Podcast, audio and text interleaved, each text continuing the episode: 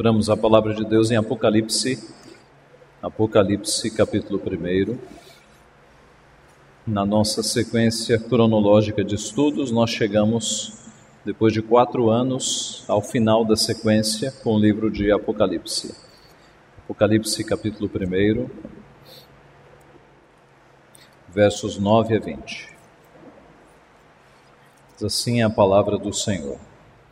Eu, João, irmão vosso e companheiro na tribulação, no reino e na perseverança em Jesus, achei-me na ilha chamada Pátimos, por causa da palavra de Deus e do testemunho de Jesus. Achei-me em espírito no dia do Senhor e ouvi por detrás de mim grande voz, como de trombeta, dizendo: O que vês, escreve em livro e manda às sete igrejas: Éfeso, Esmirna, Pérgamo, Tiatira, Sardes, Filadélfia e Laodiceia. Voltei-me para ver quem falava comigo, e voltado vi sete candeeiros de ouro, e no meio dos candeeiros um semelhante a filho de homem, com vestes talares e cingido à altura do peito com uma cinta de ouro. A sua cabeça e cabelos eram brancos como a alva lã, como neve, os olhos como chamas de fogo, os pés semelhantes ao bronze polido, como que refinado numa fornalha a voz como voz de muitas águas. Tinha na mão direita sete estrelas, e da boca saía-lhe uma afiada espada de dois gumes. O seu rosto brilhava como o sol na sua força. Quando o vi, caí a seus pés como morto. Porém, ele pôs sobre mim a mão direita, dizendo: Não temas, eu sou o primeiro e o último, e aquele que vive. Estive morto, mas eis que estou vivo pelos séculos dos séculos e tenho as chaves da morte e do inferno. Escreve, pois, as coisas que viste, e as que são, e as que hão de acontecer depois destas. Quanto ao mistério das sete estrelas que viste na minha mão direita, e aos sete candeeiros de ouro, as sete estrelas são os anjos das sete igrejas, e os sete candeeiros são as sete igrejas. Vamos orar. Pai Santo, Deus bendito, nós somos muito gratos por tua palavra que edifica a nossa vida, que nos dá conhecimento, ó Pai, que nos mostra a tua vontade e que nos coloca, Pai, em comunhão com os nossos irmãos do passado, que também a leram, que também foram edificados por ela e que também tiveram a vida direcionada por ela. Nós te louvamos, Pai, por este alto privilégio. Tu és um Deus que instrui o teu povo em todos os teus caminhos. E te pedimos nesta manhã que o Senhor, ó Pai, tenha misericórdia de nós e nos instrua nos teus caminhos, fala ao nosso coração, edifica a nossa vida, admoesta-nos naquilo que nós precisamos ouvir e abençoa-nos, Pai. Sabemos que temos limitações e só pelo teu Santo Espírito é que podemos entender e discernir as coisas espirituais. É só pelo teu Santo Espírito que podemos ter a tua palavra aplicada no nosso coração. Por isso nós pedimos a tua assistência, o teu auxílio em tudo isso, para que nós sejamos edificados pelo Senhor. É o que humildemente nós pedimos em nome de Jesus. Amém. O livro de Apocalipse foi escrito pelo apóstolo João por volta do ano 95 depois de Cristo. O último livro a ser escrito. Ele é endereçado às sete igrejas da Ásia Menor, que, que são alistadas aqui, nós acabamos de ver. Esta área corresponde hoje à Turquia. Turquia. O livro de Apocalipse fala de coisas que já estavam acontecendo, que já tinham acontecido e coisas que aconteceriam. Essa é uma primeira questão. Por vezes nós achamos que Apocalipse fala só de coisas futuras. Não. O livro fala de coisas que já haviam acontecido, de coisas que estavam acontecendo e também de coisas que aconteceriam. O livro começa com a visão de Cristo ressurreto, falando com João e ordenando a João que ele escreva a revelação que vai ser exposta ali naquela ocasião e é o texto que nós analisaremos hoje. Tá? É, o, a revelação é, é bastante grande, mas nós pegaremos apenas o comecinho, que é quando Cristo se apresenta na forma exaltada para dar instruções a João. Meus irmãos, há muitos anos atrás foi lançado um filme sobre Jesus Cristo, sobre a paixão de Jesus Cristo. E a notícia na época é que a maioria das pessoas que ia ao cinema para ver aquele filme saía chorando, com pena, com dó dos sofrimentos de Jesus. E boa parte da população tem essa imagem de Jesus na cabeça. Ou Jesus, uma criança, como é costume nesta época de Natal, né? Jesus num, num, numa banjedoura, ou um Jesus na cruz, um Jesus ali sofrendo, crucificado. As pessoas não percebem que Cristo ressuscitou, que Cristo não está mais no estado de humilhação. Cristo está agora, depois da ascensão, ressurreição e ascensão, e o assentamento à direita de Deus Pai, Cristo está no estado de exultação, ou perdão, de exaltação, de exaltação. Quando Cristo retornar, ele não voltará como um menino numa manjedoura, e nem voltará como um servo sofredor, padecendo as chagas. Ele voltará como Cristo vencedor, o Cristo ressurreto. Ele voltará com grande glória, com grande poder. Ele voltará como juiz para julgar as nações. O sermão profético, Mateus 24, narra que ah, essa, esse retorno de Cristo será tão aterrorizante que algumas pessoas se esconderão e dirão: Cai sobre nós, pedra. Se esconderão nas cavernas e pedirão para morrer, porque perceberão que não deram ouvidos a Jesus Cristo. Estamos falando da atualidade. Quantas pessoas que ouvem com frequência que Cristo é Senhor, que Cristo é Salvador e continuam longe de Deus, longe dos caminhos de Deus, longe da casa de Deus, não querem nada com as coisas do Senhor. Talvez você tenha gente na tua família e nos teus círculos de amizade que você vive convidando para vir à igreja. E sempre são respostas educadas e nunca querem nada com Deus. E você sempre insiste no evangelho, e a pessoa sempre dando respostas educadas, mas não quer nada com Deus, uma vida alienada, separada das coisas de Deus. Pois é disso que estamos falando. Quando Cristo retornar, estas pessoas que nunca quiseram nada com Deus vão pedir: Eu quero morrer. Cai sobre nós pedras, caiam sobre nós montanhas, porque os crentes tinham razão. Jesus Cristo é de fato o Senhor dos Senhores.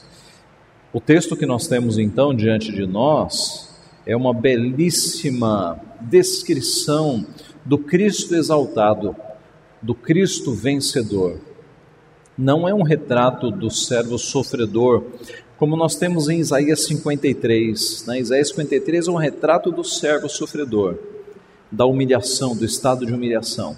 Apocalipse 1 é um retrato e uma descrição do Cristo vencedor do Cristo exaltado, das suas características. E quais são as características que nós temos aqui neste trecho que lemos sobre o Cristo vencedor? Primeira característica é quanto ao Cristo profeta, o Cristo profeta.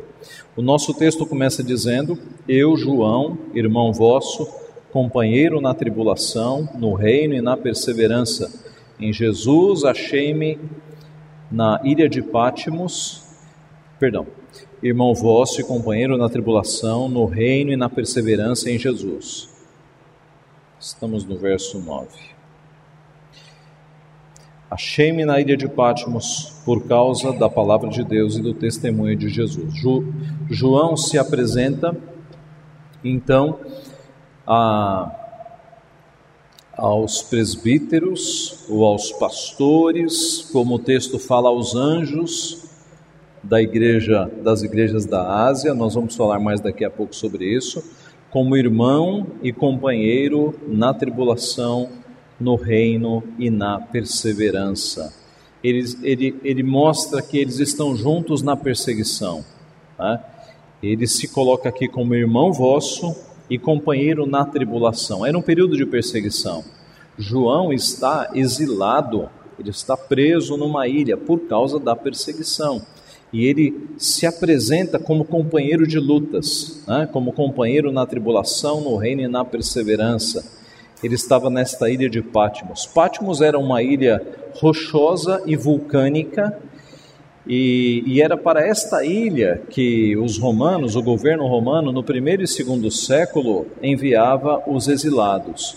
Dependendo do crime, o preso ficava ali alguns anos dependendo da gravidade do crime, ele não voltava nunca mais, ele ficava lá para sempre. Tá? João está justamente nesta ilha de Pátimos. E ele está lá por quê? Por causa da palavra de Deus e do testemunho de Jesus. João estava lá porque não havia negado Jesus Cristo. Porque ao invés de declarar César como Senhor, ele declarara Cristo como Senhor. E por isso ele foi exilado para lá. Ele estava lá como punição. E diz no verso 10: Achei-me em espírito no dia do Senhor. Achei-me em espírito. João teve uma experiência sobrenatural, uma experiência extracorpórea. Ele achou-se em espírito. A semelhança de Paulo quando foi levado ao terceiro céu. E Paulo não tem certeza se ele estava no corpo ou fora do corpo. E ele repete isso no final de 2 Coríntios. Mas Paulo teve uma experiência assim, de ser levado até o terceiro céu e de ver coisas ali indizíveis, inefáveis, inexprimíveis, diz ele, as quais não é lícito ao homem referir. Ele viu coisas que Deus o proibiu de contar. Quais eram essas coisas? João teve uma experiência aqui também de ficar em espírito, de desligar-se dos aspectos corporais e receber a revelação do Apocalipse. Ao contrário de Paulo, Jesus disse para João: escreve, estas coisas que eu vou te passar, você escreve em livro e manda para as igrejas. Mas o fato é que João teve essa experiência sobrenatural aqui na visão do Apocalipse. E diz o texto que esta experiência aconteceu no dia do Senhor. Dia do Senhor, meus irmãos, é o primeiro dia da semana. É, é, muito interessante que neste tempo, por causa da igreja, por causa dos discípulos, o primeiro dia da semana passou a ser chamado de Dia do Senhor. Por quê? Porque a igreja, depois da ressurreição de Cristo, que aconteceu no primeiro dia da semana, passou a se reunir no primeiro dia da semana. E passou a chamar o primeiro dia de Dia do Senhor. E foi por isso então que este nome ele pegou né? O primeiro dia da semana passou a ser chamado Dia do Senhor, no latim, Dies Dominicus. E, e, nós temos na língua portuguesa essa tradição, né? O nosso domingo ele tem essa relação com o dias domínicos, que é o dia do Senhor. E ouvi por trás de mim grande voz como de trombeta, dizendo: Voz como de trombeta. Não, não, não significa que era uma trombeta, mas era uma voz tão alta, com um volume tão grande, que parecia uma voz de trombeta. Ah, no período bíblico, as trombetas eram feitas de chifres de carneiros e elas eram muito potentes. Com o toque de trombetas ou de chofar, né, que era o chifre, você comandava um exército. Tá? Então, as ordens para os soldados, imagine uma multidão de soldados não eram dadas no grito, eram dadas no som da trombeta. E dependendo do som, os soldados sabiam o que deveriam fazer. Era um som muito potente, o som da trombeta, o som do chofar. Tá? E aqui, é, João ouviu uma voz tão poderosa, tão alta, com tanto volume, como se fosse uma voz de trombeta, dizendo: O que vês, escreve em livro e manda às sete igrejas Éfeso, Esmirna, Pérgamo, Tiatira, Sardes, Filadélfia e Laodiceia. Aqui a ordem então para que João escreva tudo o que vai ver e em um livro. E, e quando falamos em livro, não imagine um livro assim, não é? Aí num rolo, porque naquela época as coisas eram escritas em rolos, né, de papiros que eram enrolados depois. Os estudiosos calculam que tenha, tenham sido necessários cinco metros, pelo menos, de papiro aqui para escrever toda a revelação. Tá? Então ele escreveria essa revelação num rolo, enrolaria e mandaria para as igrejas. A ordem para que ele escreva. E essas sete igrejas eram igrejas que João conhecia. João estava naquela região. Eram igrejas que pelas quais João já havia passado antes de ser exilado. O número 7 aparece várias vezes no Apocalipse. E aqui no texto que nós lemos você deve ter percebido, né? Sete igrejas, sete estrelas, sete candeeiros. E se você continuar lendo o Apocalipse, você vai encontrar sete espíritos, você vai encontrar o número sete com frequência. Por quê?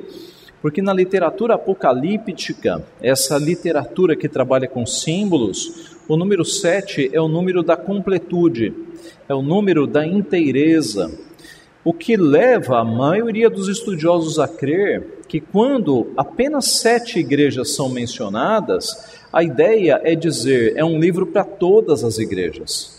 Porque, note, por que, que outras igrejas como Filipenses, Colossenses, as igrejas de Éfeso não foram mencionadas? Apenas as igrejas da Ásia Menor.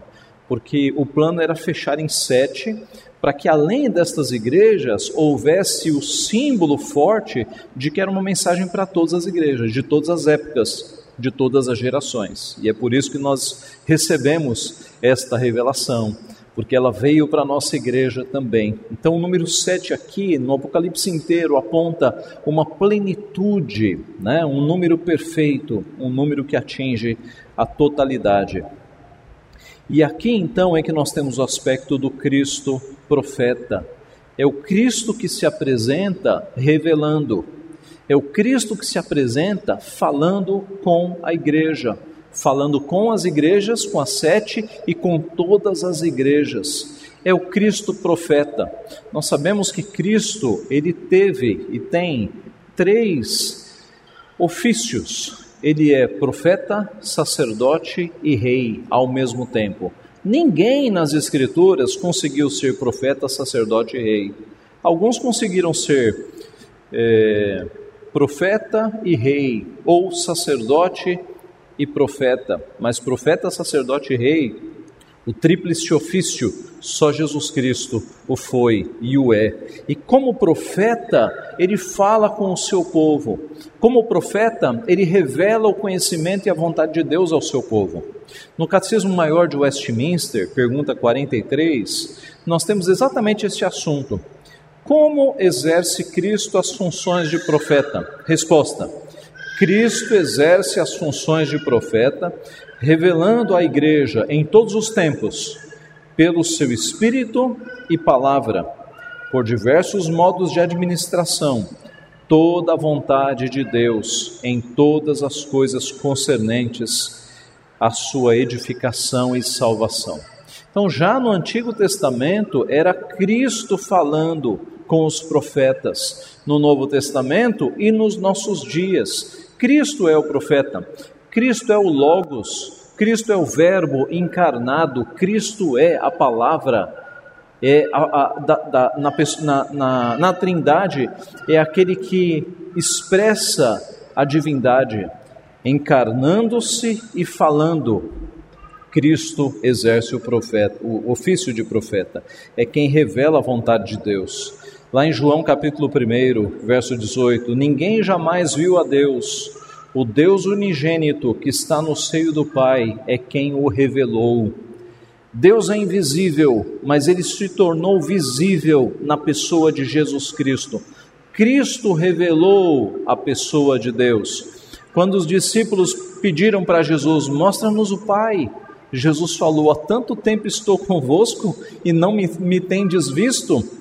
Então, note que Jesus é, como diz Hebreus, a expressão exata do ser de Deus. Jesus é a revelação própria de Deus. Na eternidade, nós não veremos Deus Pai, nós veremos Deus na pessoa de Cristo.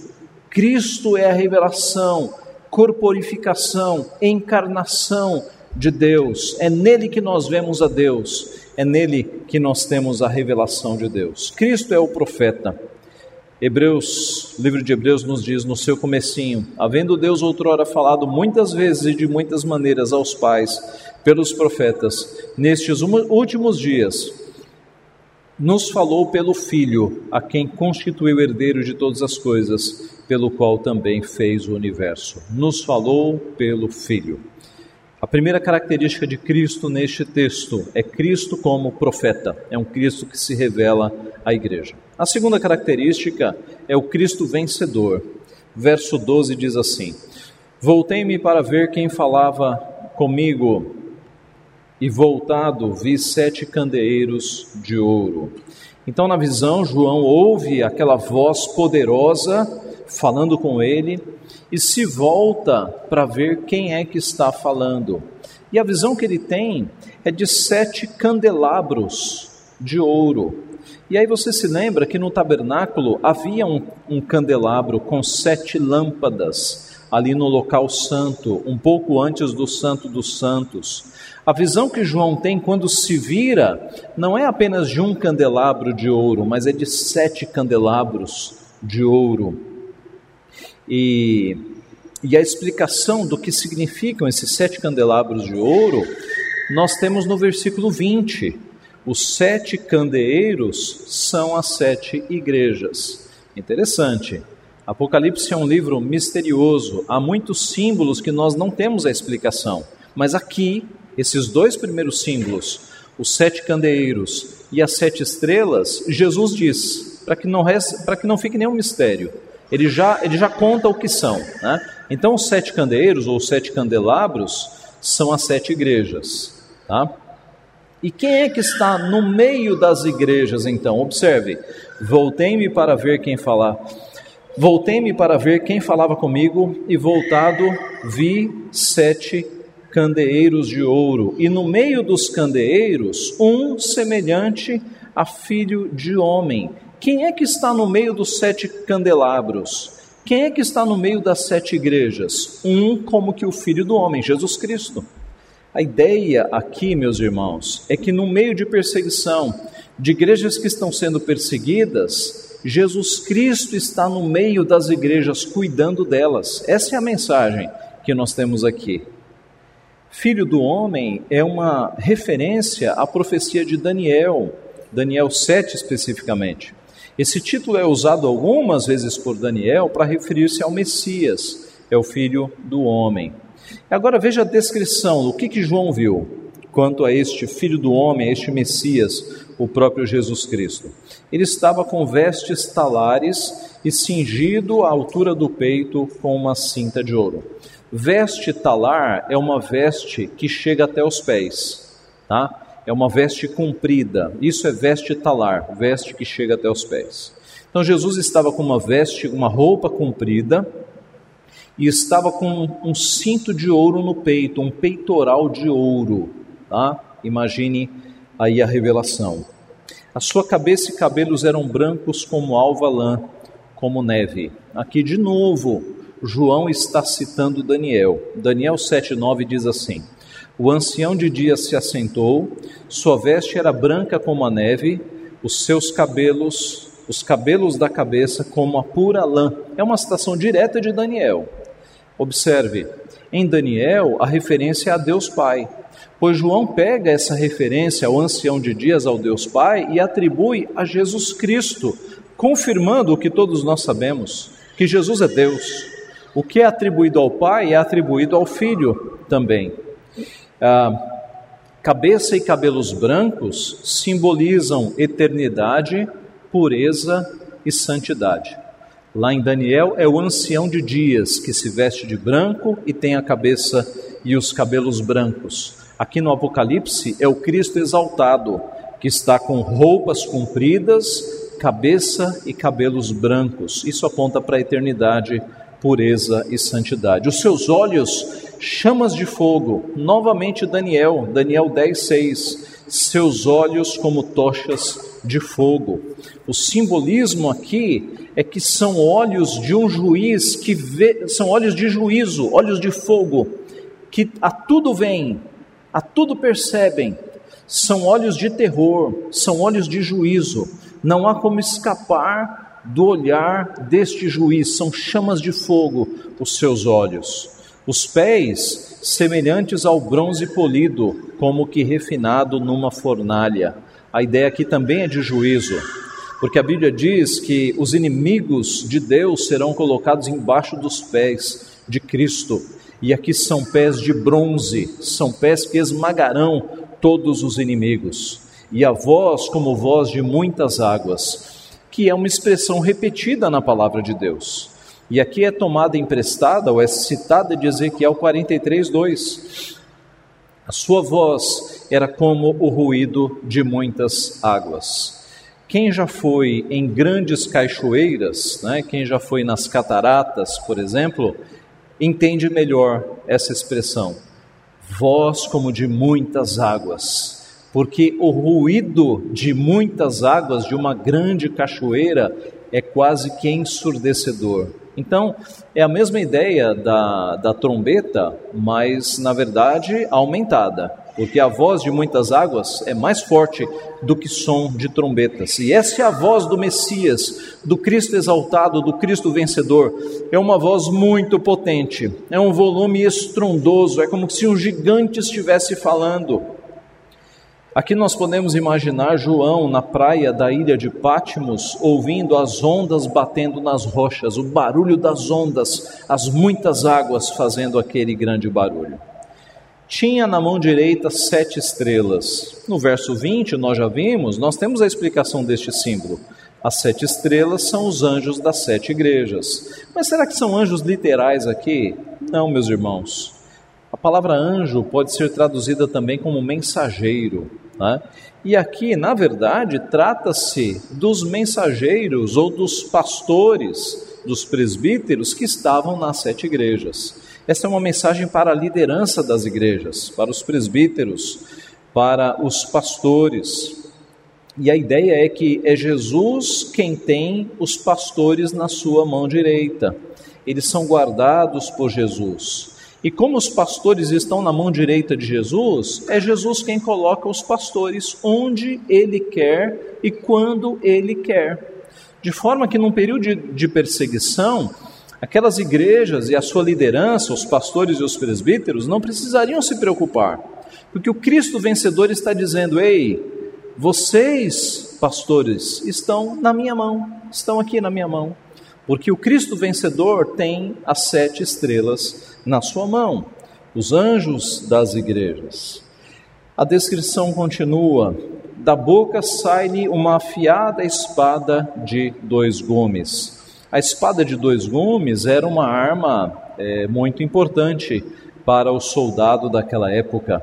Era uma arma afiadíssima, né? uma espada de dois gumes, afiada dos dois lados. E aqui na boca de Jesus, ela representa a sua palavra. Ora, em Hebreus nós não temos exatamente esta analogia, esta figura. Hebreus 4:12, porque a palavra de Deus é viva e eficaz e mais cortante do que qualquer espada de dois gumes, e penetra até o ponto de dividir alma e espírito juntas e medulas, e é apta para discernir os pensamentos e propósitos do coração. Então, a palavra que sai da boca do Cristo vencedor, ela é mais afiada do que espada de dois gumes. E o seu rosto brilhava como o sol na sua força. Imagine a visão deste Cristo vencedor. O seu rosto brilhava. Uh, uma, uma correspondência direta com o que aconteceu na, na transfiguração. Lembra-se? O rosto de Jesus brilhava como o sol. Mateus capítulo 17, verso 2. Então a visão que João tem aqui não é de Isaías 53, não é a visão do servo sofredor, mas é a visão do Cristo exaltado, do Cristo vencedor. É uma visão assustadora. Cristo vestido com roupas compridas, com cinto de ouro no peito, cabelos brancos, olhos como chama de fogo, pés de bronze, voz de muitas águas, com as estrelas ou pastores na mão direita, com uma afiada, afiada espada saindo da sua boca e o seu rosto brilhando na força do sol. Esta foi a visão que João em espírito teve, e ela era aterrorizadora, porque mostrava o Cristo na exaltação do seu poder, o Cristo vencedor. A mensagem para as igrejas da Ásia e dos nossos dias é que, mesmo embaixo de perseguição, nós temos que perceber que nós estamos servindo ao Cristo vencedor, este Cristo poderoso que se apresentou aqui na revelação. Por que temermos perseguição se nós servirmos ao Cristo vencedor? A terceira e última característica que nós temos aqui é do Cristo consolador. Primeiro, Cristo profeta, segundo, Cristo vencedor e, por fim, o Cristo consolador. Verso 17: Quando o vi, caí a seus pés como morto. João não aguentou aquela visão. Aquela visão foi, foi forte demais. Né? Só de nós pensarmos aqui, a gente já imagina ah, o aspecto gigantesco, majestoso, glorioso, é, aterrorizante, podemos dizer, de tanta força do Cristo vencedor. João não aguentou, João caiu como morto. Sempre que o pecador se depara com a divindade, há um impacto, há uma inadequação. Aqui João cai como morto.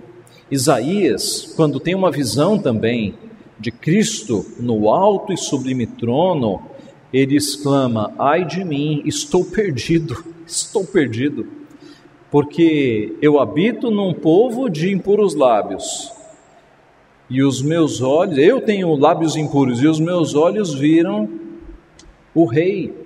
Pedro, depois que Jesus fez a cura maravilhosa, e Pedro teve a consciência de que ele estava diante do Messias, ele caiu aos pés de Jesus, dizendo: Senhor, retira-te de mim, porque sou pecador. Percebe a inadequação? Quando nós percebemos um Deus santo e nós, sendo pecadores, não tem como ficar em pé. É por isso que no juízo final a Bíblia diz que todas as nações se dobrarão diante do Messias. Não tem como ficar em pé diante do Rei dos Reis, do Cristo exaltado, do Santo dos Santos, que é Jesus Cristo, há uma inadequação total. Nós somos abalados porque somos pecadores, mas Jesus, o Cristo exaltado, vencedor, põe sobre João a sua mão direita, dizendo: Não temas, não temas. Olha que contraste nós temos aqui. É o Cristo vencedor, é o Cristo gigante, exaltado, com todo o poder, e quando João fica aterrorizado, é o Cristo afetuoso, bondoso, misericordioso, que coloca a sua mão santa sobre João e fala: João, não temas, não temas. Não temas por quê? Porque eu sou o primeiro e o último, aquele que vive. Estive morto, mas eis que estou vivo pelo século dos séculos e tenho as chaves da morte e do inferno. Ele é o primeiro e o último, ele é o eterno. Mais para frente ele vai dizer: Eu sou o Alfa e o Ômega. A primeira letra do alfabeto grego, a última letra do alfabeto grego. Eu sou a revelação completa. Eu sou o início e o fim. Eu sou o eterno. Estive morto, mas estou vivo. Ele é aquele que venceu a morte. Ele é o único que venceu a morte tenho as chaves da morte e do inferno, total poder sobre o corpo físico, a morte, e sobre as almas. Ele tem as chaves do inferno. Só vai para o inferno quem ele abre a porta, quem ele manda para lá. Observe. Se o Senhor a quem você serve, pense um pouquinho. Se o teu Senhor é eterno, se ele venceu a morte, e se ele tem poder sobre o corpo e a vida de todas as pessoas, você tem algum motivo para temer? Se o teu Senhor tem este poder, ele é eterno, Ele venceu a morte e ele tem o poder sobre todas as pessoas vivas e sobre todas as pessoas mortas. Esse é o teu Senhor. Você tem algum motivo para temer? Alguma autoridade eh, mundial? Alguma besta? Algum anticristo que surja? Nenhum motivo para temermos. Escreve, pois, as coisas que viste e as que são e as que hão de acontecer. Observe qual é o escopo de Apocalipse. As coisas que viste, passado, as coisas que são, que estão acontecendo e as que hão de acontecer. Esta é a cobertura, é o, é o escopo de Apocalipse, da revelação. Quanto ao mistério das sete estrelas que viste na minha mão direita e aos sete candeeiros de ouro, as sete estrelas são os anjos das sete igrejas e os sete candeeiros são as sete igrejas. Então você tem no final a ordem para que João escreva as explicações né, que ele acabou de ouvir ali e o que será revelado na sequência. Nós temos aqui o Cristo Consolador, meus irmãos. Em João capítulo 14, palavras de Jesus são registradas. E eu rogaria ao Pai, e ele vos dará outro consolador, a fim de que esteja para sempre convosco.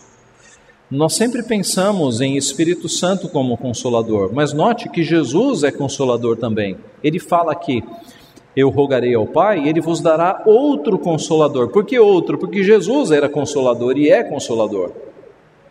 Ele é Emmanuel, ele é Deus conosco. Por meio do seu Santo Espírito é que nós somos consolados. E você certamente se lembra do convite: Vinde a mim, todos que estáis cansados e sobrecarregados, e eu vos aliviarei. Tomai sobre vós o meu jugo e aprendei de mim, porque sou manso e humilde de coração e achareis descanso para a vossa alma. Irmãos, é possível palavras mais doces do que essas?